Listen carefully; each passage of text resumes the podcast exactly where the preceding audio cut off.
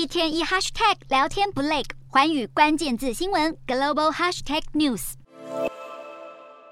在宽广的会议厅里，美国和中国双方面对面进行会谈。这是美国总统拜登与中国国家主席习近平第一次面对面会谈，而台海问题也成为双方谈话重点。习近平强调，台湾问题是中国核心利益中的核心，是美中关系政治基础中的基础，是美中关系第一条不可逾越的红线。